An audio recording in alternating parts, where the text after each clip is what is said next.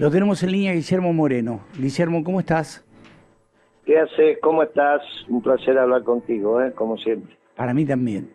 Bueno, eh, se siguen tomando medidas desde el Ministerio de Economía. Eh, la idea es eh, refrescar un poco la vida de la gente en cuanto a los recursos y hacerla menos, menos opresiva. Eh, pero estamos en un momento electoral y por lo tanto priman otro tipo de cuestiones en el análisis. ¿sí? ¿Cómo, cómo, cómo, Sí, claro. eh, si tuvieras que hacer una caracterización de, de hoy, cuál sería? Desde lo político me refiero, ¿eh? Desde lo político, electoral, eh, eh, institucional, no sé, por donde quieras. ¿Sí? Ojalá me, ojalá me equivoque, pero yo creo que ya el ciclo electoral está terminado. Eh, me parece que lo que hay que hacer es reflexionar sobre el porvenir. ¿Está bien? El Sí. porvenir. Y cuanto antes empecemos a reflexionar sobre el porvenir, El porvenir Más. separado, eh, por venir Sí, sí. O, o- o por venir, de, de las dos maneras, digamos, ¿sí? Sí, sí. El porvenir separado. Eh, entonces, ese que te da una distancia temporal un poquito más larga.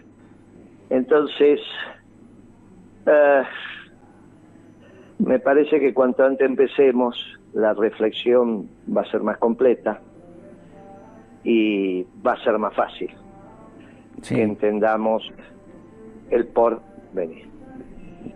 En la vorágine de un hecho electoral, a veces no te permite la reflexión, sobre todo si estás cabeza a cabeza o estás porque estás en el día a día. Sí, sí, sí. Cuando ya tomas distancia, porque das por de alguna manera terminado el hecho, eh, y, y- y obviamente con un desenlace, vos empezás a reflexionar de cómo te vas a manejar y hablas con el conjunto en función de, de esa situación.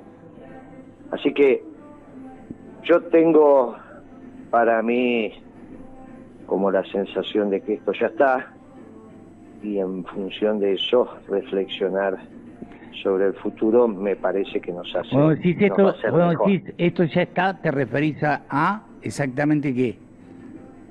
Está terminada la elección. Ya más o menos todo el mundo está sabiendo cómo va todo, el mundo, al menos. Estás viendo cómo está saliendo esto. Sí. Entonces, una medida más, una medida menos. Me parece que sirve reflexionar el hecho electoral y político en el mediano plazo. Como vamos a estar en marzo, ponele, ¿no? En Sí. marzo del año que viene. Y no me parece que hoy, bueno, también podemos hablar sobre el día a día, pero me parece que esto ya no aporta demasiado. Eh, no aporta demasiado. Digo, de cualquier manera, eh, vos das por sentado que eh, Milei va a ganar en primera vuelta, en segunda vuelta, pero va a ganar Milei. Ahora, el, pa- el país que eh, plantea Milei es absolutamente inviable, ¿sí? Es absolutamente inviable. Ayer eh, te quiero escuchar algo, ¿sí? Eh, Ayer te pedí el número de Santiago Cuño, porque te quería hacer escuchar algo que él había dicho en relación a mi ley, ¿sí? Que me pareció interesante, espero poder encontrarlo. Acá está. Escucha esto. caso de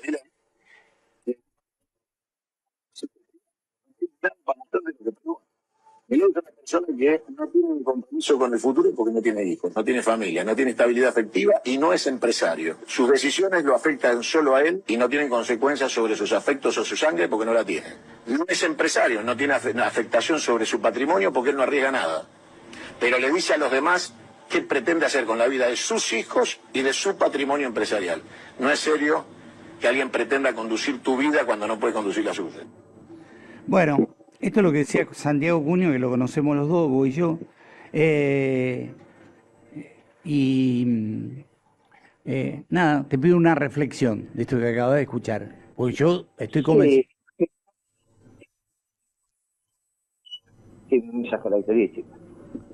Tienen esas te fijas, cualquiera de los revolucionarios de mitad del siglo XX, que tanto daño hicieron en Europa, algunos más que otros, eh, tenían esas características. Es así. Este muchacho es un revolucionario y tiene esas características. Eh, las que describió Cuño son exactamente así. Eh, sí. Quizás corresponde a otra disciplina analizar por qué los revolucionarios son así. Pero pasa eso. Y en la Argentina también ha pasado eso. Este, la descripción de que está haciendo también con sus más con sus menos le tocaba a Perón o le tocaba a San Martín, decir, bueno, tuvieron un hijo, sí, está bien, pero no, no es que fueron padres dedicados, en el caso de Perón no tuvo. Quizás hay una relación directa entre cómo vos estructuras tu vida y, de tu vida personal y tu vida pública. Quizás lo haya, no, no me corresponde a mí hacer ese análisis, no, no me siento apto para eso. Pero lo que describió, lo que describió Cunio es la realidad. Y lo que digo yo también, es un revolucionario. ¿Te gusta? No te gusta. No, no me gusta. la revolución que va a ser, bueno, está perfecto, por eso no te gusta. A mí tampoco. Ahora, yo prefiero dedicarme a organizar el ejército blanco que va a, a, confrontar con el ejército rojo dentro de la ley y el orden, ¿no? Va a haber una confrontación, está muy clara, está muy clara. Y, se lo dije ayer también a mi ley en el programa de Fantino. Le dije, mire. Ah, ¿estuviste con él? No lo vi, no lo vi, no lo vi. Bueno, mientras el debate con mi ley sea por la distribución del ingreso entre el capital y el trabajo, vamos a discutir. Ahora, si mi ley quiere quedarse con mi fe, yo soy católico, quiere quedarse con mi fe, vamos a combatir. la decisión la toma él. Pero por eso, pero él quiere quedarse con tu fe, quiere quedarse con tu... Muy bien, entonces, entonces vamos a combatir. Vamos a estar en otro plano. Sí, porque además él él, ingresó en un plano casi sin retorno, porque precisamente metió en ese terreno. Es decir, él fue capaz. Eso no cambia que vaya a ser el presidente. Te tenés que preparar vos íntimamente para saber cuál va a ser el nivel de confrontación. Si vos decís que vas a tener que combatir, entonces yo te digo, empezar a preparar. Yo espero que no. Yo espero que él reflexione y vuelva a ser el Milei que debatía conmigo. Nunca puso en duda mi fe ni quiso cambiarme mi fe. En los sucesivos debates que yo he tenido con él, nunca puso en duda que yo podía seguir siendo católico, ni, ni, maltrataba mis jerarquías eclesiásticas, ni bueno, perfecto. Ahora, es un tema de él, no mío. No, no es... No, pero bueno, da, la, casualidad que él tiene chance de ser presidente. Por, eso tiene gravedad. Yo estoy hablando como si ya va a ser, como si ya ganó. Por eso digo, entonces, es decir, eh, la, gravedad del caso está precisamente por, por ese hecho que no es un hecho casual, es un hecho eh, terriblemente trascendente. Digo, eh, claro. Entonces. Claro, y entonces, ¿qué hacemos? Esto es lo que tenemos que reflexionar, ¿qué hacemos? Porque por eso yo te dije, mira, como para mí esto ya está y no va a cambiar el que hablemos, dos o tres no va a cambiar. Pensemos cómo seguimos. A ver, pensemos marzo. A mí me parece bien lo que hizo Cuño de esa descripción, pero no cambia nada. Para marzo no te dio ninguna indicación. ¿Qué dijo Cuño para marzo? Nada. Esto sirve si teniendo una correcta caracterización de lo que va a ser mi ley, tenemos claro que va a estar pasando en marzo y nos preparamos para ese momento. Es decir, vos le das, le das cuatro, veces, cuatro meses de vida en la, en la presidencia, una cosa así, sería. No, yo creo, no, no, sí, sí, entre cuatro, seis, ocho, una cosa así, sí, sí, sí, sí, sí, va a depender de la reacción de la clase media. Por ejemplo, yo le diría a los sindicatos, yo, eh, humildemente a los sindicatos, no es una pelea de ustedes, muchachos, tranquilos, tranquilos. Le diría a las organizaciones sociales, no es una pelea de ustedes, muchachos, tranquilo, tranquilo, organícense, solidifiquen sus estructuras, consoliden lo que tienen. Y entonces vos me dirías, Guillermo, pero entonces es una pelea de quién? Si no es de las organizaciones sociales, no es de los sindicatos, ¿de quién es? De la clase media. Ay, ¿cómo va a reaccionar la clase media? Muy rápido, muy rápido. Y en realidad hay que tranquilizarse. Es decir, todos los que, todos los que, lo van a, todos los que lo van a votar a los seis meses se van a dar vuelta y lo van a querer echar. ¿Así sería la historia más o menos? Bueno, no sé si es, lo van a querer echar. Yo creo que él se va a deprimir. Creo que nadie lo va a querer echar, ni nadie tiene que hacer nada para echarlo. Para, para, te, estoy eh, escuchando con mucho detenimiento. Él se va a deprimir, ¿me decís? Sí, sí, sí, sí. sí, sí, sí, sí. Es lo que le pasa a los académicos cuando la realidad que ellos tienen en su cabeza no es la realidad. Cuando la teoría que ellos sustentan, que les permite conocer la realidad, termina siendo falsa. Entonces te quedas sin marco teórico y cuando vos te quedás sin marco teórico no sabes cómo seguir. No son como Menem, que no tenían ningún marco teórico y era un pragmático ya lo hablamos, si el muro en vez de caer para un lado caía para el otro, Menem era un extraordinario marxista-leninista, ¿está bien? Sí, sí, sí, sí. Bueno, pero cayó para este lado, entonces se asimiló. No es eso, este muchacho aborda la realidad desde su teoría, considerando que su teoría es la que describe mejor la realidad. Muy bien, cuando se dé cuenta que su teoría no describe la realidad, casi que la única decisión que puede tomar es deprimirse. Eh, Porque se queda, que es parecido a lo que le está pasando a Cristina. ¿eh? Porque a Cristina también se le quemaron los papeles. Entonces no sabe cómo seguir. Entonces el sábado presenta un libro de hace 20 años atrás. Bueno, eso no significa nada. Imagínate lo que pasó hace 20 años atrás. Estabas en el apogeo de la, de, de la globalización. 2003 estaba rampante la globalización, hoy se terminó. Bueno, eso también es otra demostración de que no sabe qué hacer. ¿Qué sentido tiene vos presentar un libro como si hubiese ganado el eje la Segunda Guerra Mundial? Es una fantasía. ¿Está bien? Sí. Bueno, lo podés hacer, pero es una fantasía, no ganaron los aliados, no ganó el eje. ¿Está bien? Bueno, esto es lo mismo, hace 20 años atrás la globalización estaba en su punto culmine. Y ahora se terminó. Hace 20 años atrás de Trump nadie hablaba. La Organización Mundial de Comercio y el Fondo Monetario reinaban en el mundo. Los chinos todavía no se planteaban desafiar a nadie. Y mucho menos Putin. Bueno, imagínate que ese mundo no tiene nada que ver con el que estamos viviendo ahora. ¿Por qué pasa eso? Y bueno, porque se quedaron sin comprender la realidad. El fracaso de este gobierno es producto también de la mala manera de reflexionar de Cristina y su grupo, de comprender el mundo, no lo comprenden. Lo mismo le va a pasar a Milei. Lo mismo le va a pasar cuando la realidad argentina no tenga nada que ver con lo que él piensa que es la realidad argentina, bueno.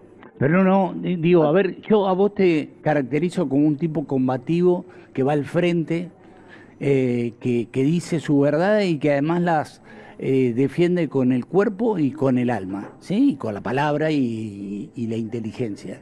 Yo lo, te ve, lo que te, te noto, te lo digo esto con el cariño que te tengo, claudicante, porque todavía la batalla no se dio. La batalla es el 22 de octubre. Bueno, eh, amigo, yo te dije a vos que para mí esto está terminado. No, está bien, está bien, pero por eso... El que plantea ser el ejército blanco. Pero estoy tratando, yo. estoy tratando de convencerte a vos, ¿me entendés? decir, eso estoy lo que No, pero convencerme de qué, de que esta pelea no está terminada.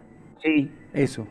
Y, y bueno, pero el problema es que yo te digo diciendo desde hace mucho tiempo, que la política es para analizar lo que va a pasar en los próximos seis meses, no lo que va a pasar hoy. Para mí, dado lo que yo estoy viendo en la calle, sí, sí, pero dado el acto que hizo mi ley en San Luis sí. el fin de semana, no es que lo hizo en Vicente López, lo hizo en San Luis, donde tenemos uno de los mejores gobernadores peronistas, quizá el mejor y le clavó un acto que demuestra que el resultado de las elecciones que va a tener en San Luis Mirá. eh, También es innecesario, porque ¿sabés qué es lo que pasa? Sí. Quizá lo que nos están escuchando necesitan saber qué va a hacer un gobierno de mi ley con su patrimonio. Sí. Porque no es lo mismo que vos te prepares para que vaya a ganar uno, ni siquiera Patricia, ¿eh? Sí. a que gane mi ley. Bueno, tienen que tomar decisiones los muchachos con su patrimonio, tienen que tomar decisiones los sindicatos, tienen que tomar decisiones las organizaciones sociales. Mira, el otro día, ah, eh, el acto fue el sábado, el viernes, eh, y eran todos, eh, yo te, te, puedo hacer una caracterización de quienes estaban en el acto, ¿no?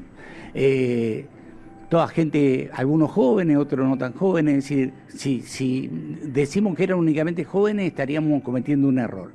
Había de todo, gente de muchas edades. El viernes, Alberto tomó una decisión eh, a partir de una situación que se generó en la legislatura provincial vinculada con el plan de inclusión. Acá hay un plan de inclusión que nació en el 2003, vos lo sabés, ¿sí? Que precisamente es un plan que permite la capacitación y todo eso para acceder a un trabajo mejor. Yo era el vocero de Alberto, por lo tanto esta frase le he dicho mil veces. ¿sí? Eh, y Alberto le subió el piso a todos a 300 lucas. Es decir, nadie cobra menos de 300 mil pesos acá. ¿Está bien? Y esto sin haberle pedido plata a nadie, sin haberle, sino con recursos del Estado. Vos sabés que la, la provincia se administra bien. Eso significa que se puede hacer otra cosa, no necesariamente, y acá tenemos un Estado omnipresente. Ahora vamos a decir, pero bueno, pero la gente no lo votó. A lo mejor no lo votó el 13 de agosto, yo no sé lo que va a pasar el 22 de octubre. ¿eh? Me, bueno, me... Está... Yo digo que vos lo tenés que saber ni tenés que acompañar lo que yo pienso. No, no digo eso. Digo que por ahí hay una ínfima cantidad de gente que por ahí le sirve empezar a pensar ahora el 23 de octubre. Quizás hay una ínfima cantidad de gente que le sirve pensar eso. ¿A quién le podría servir? Por ejemplo, a todos los que tienen que tomar decisiones alrededor de su patrimonio, sí, sean claro. empresarios, comerciantes, sí, sí, industriales. Bien, a los secretarios generales o las comisiones directivas de los sindicatos. Che, ¿qué vamos a hacer si gana Milei? Le puede servir también al ama de casa. Che, ¿va a aumentar la comida el 23 de octubre? Y, es decir, bueno, eh, ent ya, bueno, ya, entonces, genera, ya nos genera bueno. una preocupación con el tema con el tema educativo, con el tema, el tema de la salud. Muy bien, y entonces, entonces, che, lo anotamos al pibe ahora en una escuela pública antes que nos quedemos sin vacante porque todos los pibes de la escuela privada se van a ir de la pública o no lo metemos en una escuela privada porque no va a pasar nada. Son decisiones que hay que tomar. Yo te acepto que vos digas Moreno estás claudicante no si yo soy el que planteó el ejército blanco. Y el que habla de combatir si vienen por mi religión. No sé cómo sería no ser eh, claudicante entonces. Nadie a ninguno ni siquiera Cunio te habló del ejército blanco no. y te habló de que hay que combatir si vienen por tu fe. Bueno, entonces vos me decís claudicante, vos sos mi amigo, entonces yo no me enojo. No, no, que no, no, no, es que no. Yo, Pero, a ver, yo, yo te lo digo con todo el respeto del mundo y además te lo pero ¿qué digo... tendría que decir para no ser claudicante? No, que hay que Lo que, una... vos pe- no querés, lo que vos no querés aceptar es que uno diga, mirá querido amigo, esto ya está. Porque aunque Rodríguez Sá, en vez de a 300, aumente a 800 mil, no va a cambiar nada. No, pero ¿sabes por qué cambia? Agarran la plata del, escúchame, agarran la plata del patrón y votan a mi ley. Esto es lo que está pasando No. con los sectores populares. Están Entonces- hartos. Bueno, pero bueno, Incluso hasta puede ser, amigo, con mucho dolor te digo esto, puede ser que estén hartos de un Estado omnipresente, como dijiste vos. Que además vive generando círculos virtuosos porque te podés imaginar que ese dinero va a parar al consumo. ¿Me entendés? Este- Todo lo y que este- quiera, pero por ahí están hartos del Estado omnipresente. Cuando el pueblo hizo el cordobazo, y nosotros éramos unos pibes, Sí, hicieron el Cordobazo los trabajadores mejor pagos de América, al menos de América, Hispanoamérica. Lejos, que eran los muchachos automotrices, con un sindicato que en ese momento era Citraxitram, un, un sindicato específico de, de la Fiat, etcétera, etcétera. Los mejores pagos, los que hoy estarían ganando, qué sé yo, arriba de un millón y medio de pesos por mes. Y sin embargo salieron a la calle porque estaban hartos de la dictadura. Quizás, y esto es para reflexionar, el pueblo está harto del Estado omnipresente, como dijiste vos, y quizás ese sea el error. Eh, Y no se resuelve dándole más plata. No, bueno, es decir, Ah, hoy, hoy si, no tenés, esa- si no tenés plata en el bolsillo no puedes comprar ni un kilo de carne. Vos mismo me dijiste no puedes comprar ni un kilo de carne. Vos mismo me dijiste. Y votarlo a Milei. ¿Qué es lo que va a pasar? Esto es el estado del arte que estamos teniendo hoy. ¿Sabes lo que pasa, Guillermo? Te, te voy a decir algo. Es decir, que me, a mí que esto me lo diga otro me calienta tres pedos. Te soy, perdón la expresión, pero es así. Ahora, si me lo decís vos, es como que me clavaba un puñal. ¿Me entendés lo que te No, digo? que permite reflexionar. Permite reflexionar. Y esta reflexión tiene que ser también para adelante. No bajar los brazos, no claudicar. Es darse cuenta lo que se hizo mal. El peronismo nunca habló de un Estado omnipresente, porque No. no somos marxistas. Claro. era un gobierno esclavo de un pueblo libre. Y que todo lo que puede hacer el sector privado lo tiene que hacer el sector privado. Ahora, naturalmente, Perón también hablaba en su inmensa inteligencia de que no se puede dejar al zorro dentro del gallinero. Claro. Eso es un festín. Ah. Muy bien. Por eso, le, por eso el gobierno peronista siempre fue ni tan peludo ni tan calvo. Entonces, ¿cómo y sí? ¿Qué pasó en este, en este gobierno? Ya lo sabíamos que iba a fracasar rotundamente y que iba a ser un solitario y triste final. ¿Está siendo un solitario y triste Sí. final? Sí. Sí. Bien, y entonces, ¿por qué no empezamos a reflexionar sobre lo que puede venir? Si total, total, masa no es que te consulta, porque yo cuando me consultaron le di una opinión Sí. y no la hizo. Le dije, bajen el precio de la comida. Bajen el precio de la comida. Y no lo bajaron. No solo no lo bajaron, sino que volvieron a subir. No tengo más nada para decir, no Es decir, tengo otra opinión para dar. El compra sin IVA y todas las decisiones que fue. No, eso no, eso no tiene, eso no. No, No. tiene, cuando vos lo empieces a ver, no tiene ningún impacto. El aumento de la comida fue para todo y esto va a ser a los que les toque un pequeño resarcimiento. Pero vos te, ya lo hablamos esto, si vos aumentaste la comida para bajar el consumo, de la misma manera que aumentaste las tarifas, para ahorrar, para pagar la deuda, no podés ahora pensar que se la vas a devolver, porque si no, ¿para qué se la sacás? ¿Está bien? Es, es obvio que hay que pensarlo, no, se la saco y después se la devuelvo. ¿Y qué, para qué se la sacaste entonces? Bueno, entonces no tiene sentido. No tiene sentido técnico. Después la explicación podemos dar la que quieras, pero no tiene sentido técnico. Si yo te saco la plata para pagar, después no se lo devolver. Si yo devalúo culpa del fondo, según Massa, porque me aprieta y me lo obliga a hacerlo, muy bien, es para juntar las monedas. Ahora resulta que después se la devuelvo. Y bueno, entonces no junte las monedas.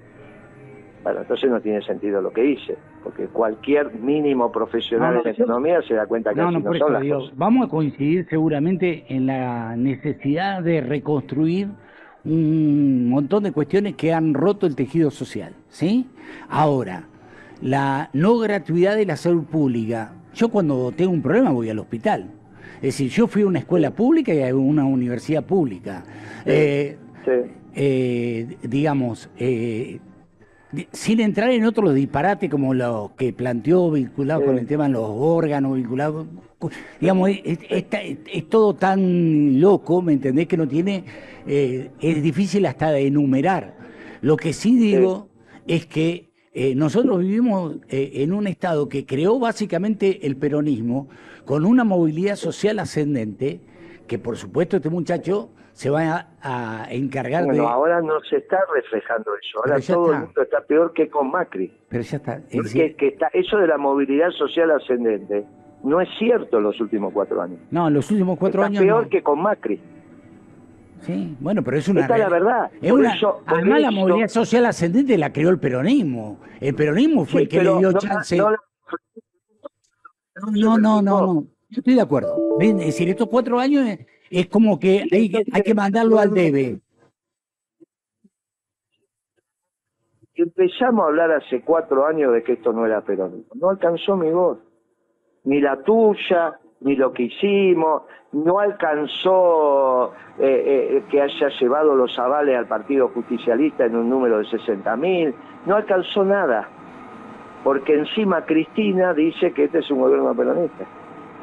Entonces, no, ¿eso significa que el pueblo dejó de ser peronista? No, te está castigando y el instrumento para castigarte es mi ley. No, pero por eso, pero la diferencia entre lo que planteas vos y lo que planteo yo, porque yo coincido en lo que vos planteas, ¿cómo no, no voy una cosa, amigo, ¿quién sería el ministro de Economía de Massa?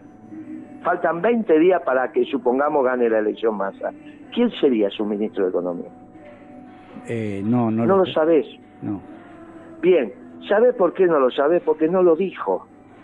Porque no tiene equipo porque nadie habla de economía salvo las cosas, las cositas que dice él. escúchame, el equipo de Miley entra un, en un asesor grande. Es decir, los que toman las decisiones ¿Me entendés? Todo lo que todo todo lo que quiera, yo estoy hablando de masa. No, pero está bien, pero el ministro de economía. No, pero no importa, pero la diferencia, a ver, la No, porque eso sí importa, por eso no lo por eso la no lo sé, no lo no lo sé, no lo sé, sinceramente no lo sé. Ahora, Massa si fuera presidente tiene la obligación de convocar a todos y elegir a los mejores. Es decir, está obligado, porque además no lo hace, ¿por qué no, por qué no lo, por qué no lo hace ahora? No lo hizo ahora porque, es decir, no tiene, es decir, porque hay una figura que es Cristina que no le da esa chance. ¿Me entendés? Yo no estoy, a ver, yo escribí un libro donde lo critiqué abiertamente a, a Sergio Massa y él me lo recordó. Ahora, yo lo voy a, la diferencia entre vos y yo es que yo creo que la pelea hay que darla ahora y vos decías que hay que darla dentro de seis meses. Yo lo voy a votar a Massa y vos no sé a quién va a votar me, entendiste Bueno, no hay que darla. Eh, no, no, hay que... Yo dije, hay que dejar que reaccione la clase media, tranquilo. Hay que reorganizar el peronismo. Eso es lo que dije, no hay que dar ninguna pelea. ¿eh?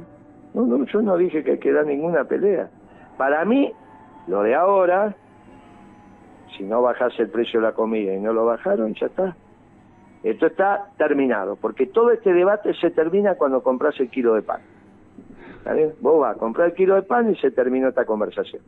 Vas a comprar la carne, se terminó esta conversación. Comprás una botella de aceite a mil pesos, un aceite de mezcla, se terminó la conversación. Vas a cualquier almacén y son cinco mil pesos para empezar a hablar.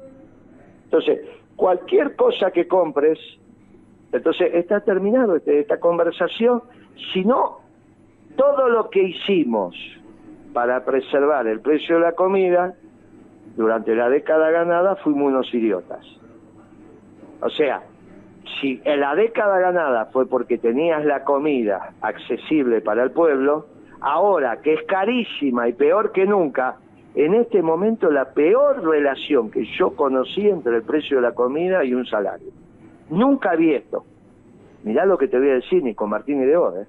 porque si no, no se hubiese quedado la dictadura seis años. Tampoco, Ahora, tampoco viste nunca un gobierno que se fuera de esta manera y un presidente que se, se, se fuera claro, sí, pero en silencio. Estoy poniendo el acento, estoy poniendo No, no, pero yo coincido con lo que vos estás diciendo. Digo, indudablemente esto, estos cuatro años nos sirvieron por un montón de factores que también han incidido, sí, porque tampoco las podemos solayar, la pandemia, la sequía, eh, la guerra. La pregunta es, ¿esto es para siempre?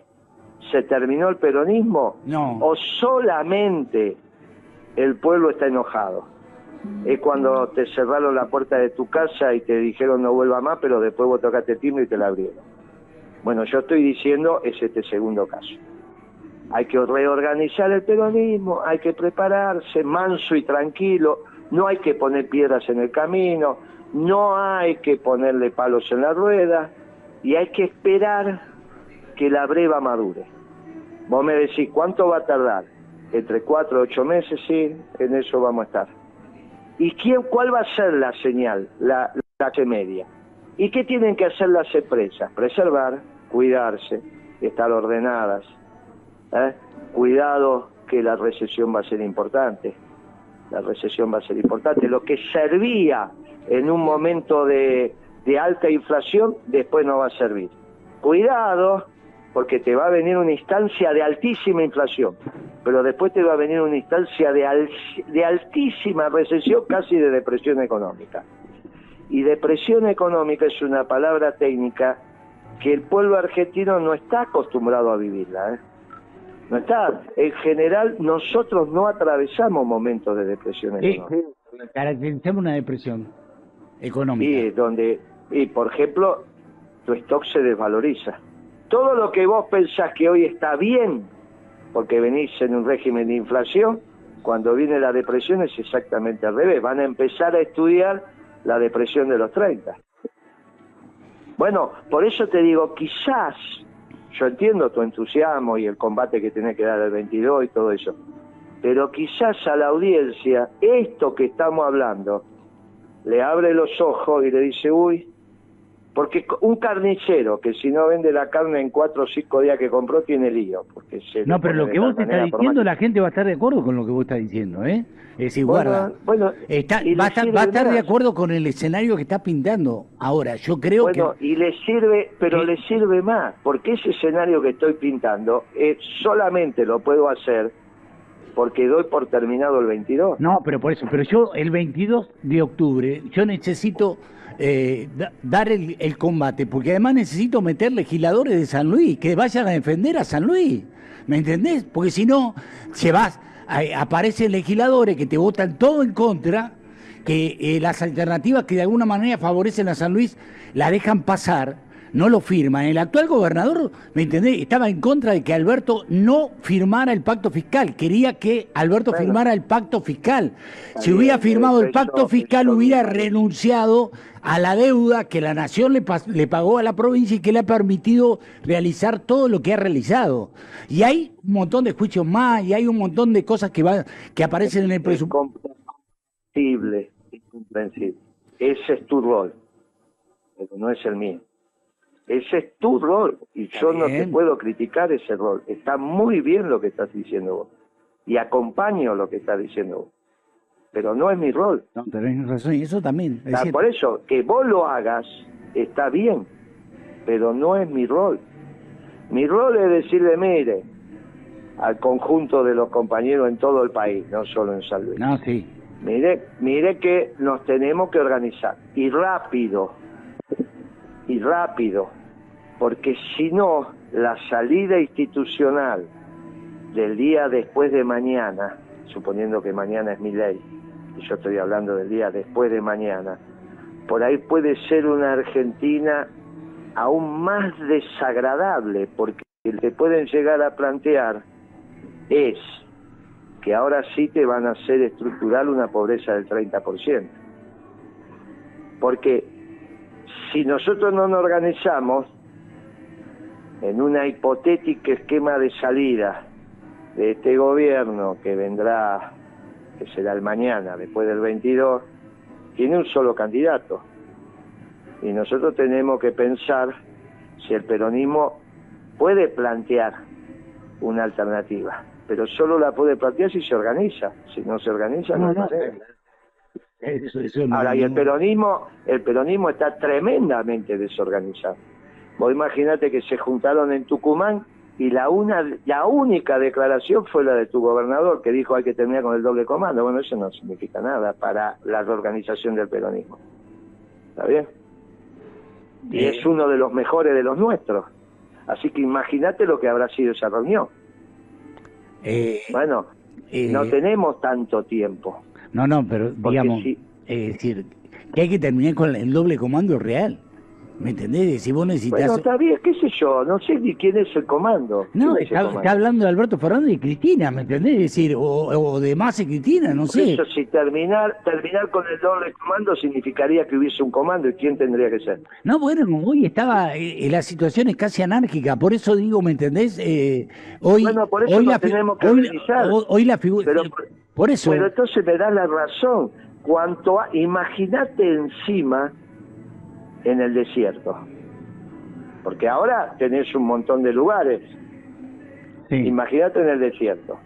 Organizarte en el desierto es peor. Vuelvo a decirte lo que te dije una vez y te vas a acordar.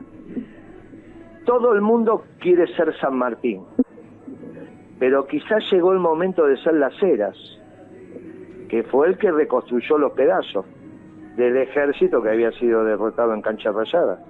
Y se lo entregó a San Martín, y San Martín llegó a Lima.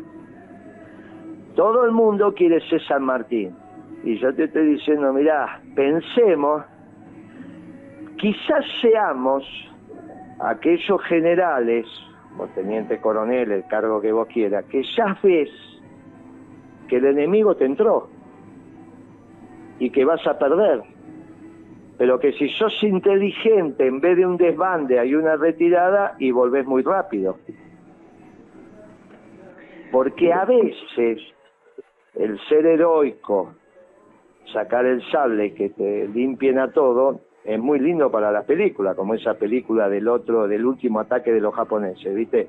Pero los mataron a todos. Porque encima fue a sable contra las ametralladoras del otro lado. Bueno, entonces, esto lo tenés que hacer rápido. Porque en ese desbande, quizás pasen los cuatro meses, pasen los seis meses, haya que tomar una opción y el peronismo no tiene ni siquiera para presentar. Porque se sigue necando en cómo hay que hacer las cosas, como se equivocaron hace cuatro años atrás. Y la prueba de esto es que van a presentar un libro que no tiene nada que ver con el contexto que existe hoy con el que existía hace 20 años atrás. O se juntaron en Tucumán y no resultó nada. Más que decir, no, ahora vamos a recuperar unos votos porque la gente la llevamos de la nariz, entonces vamos a fiscalizar mejor y no le vamos a cuidar la boleta. Y... ¿Qué, qué quieren decir con todo eso en términos políticos? Nada. Bien, en ese desbande que se puede llegar a producir, porque no es que Barrio Nuevo o Cuchara Martínez no están hablando, cada uno de su lugar. ¿Y qué vas a hacer? Epítetos, y vas a decir, no, mirá lo que son. No, vos lo tenés que contener también a Barrio Nuevo, también a Martínez, también a todos los muchachos que van a dialogar con el gobierno para intentar que la situación sea menos dañina para su gente. Y yo los entiendo que tengan que hacer eso. No me vas a escuchar hablar mal de ellos. Pero en el mientras tanto tenemos que reorganizar el movimiento. Tenemos que hacer el Consejo Superior del Movimiento, si es que queremos organizar esto desde el movimiento y no desde el partido. Y se tienen que empezar a generar estas, estos vínculos, esta- estas relaciones para construir el movimiento, el Consejo Superior del Movimiento, lo más rápido posible. Ahora, si recién vas a empezar a pensar esto para fin de año, y ya perdiste dos meses. Por eso te dije, mira, quizá mi rol sea este, y el tuyo sea todavía, como bien lo dijiste y te acompaño, tratar de hacer la mejor elección para tener la mayor cantidad de legisladores. Yo en eso no te puedo decir nada, tu argumento es muy contundente. Bueno, eh, Guille, eh, te mando un abrazo. Te mando un abrazo. yo te también, yo también te mando un abrazo, porque de todos estos debates siempre va surgiendo No, no, no, y- alguna luz que por ahí no es nuestra, es de un tercero que nos está escuchando. Sí, seguro. Abrazo, gracias. Un abrazo. Chao amigo, hasta luego. Chao, chao, adiós. Bueno, eh, Guillermo Moreno hablando con nosotros, ¿no? Eh, llamémoslo a Gustavo. Em, yo creo que no, no hay peor batalla que la que no se da. Eh, y me parece que de cara al 22 de octubre, eh, todos aquellos que no estamos de acuerdo, con lo que significan eh, Milei y Patricia Bullrich, pero sobre todo Milei, que es el que eh, aparece con más posibilidades, tenemos que salir a combatirlo. Y yo creo que el debate hay que darlo. Es decir, seguramente hay que repensar eh, un peronismo para el futuro. Ahora, no tengo ninguna duda de que acá, de acá al 20 de octubre, el peronismo, por lo menos de San Luis, tiene que estar lo suficientemente abroquelado y militando casa por casa, cosa que no se hizo el 13 de agosto.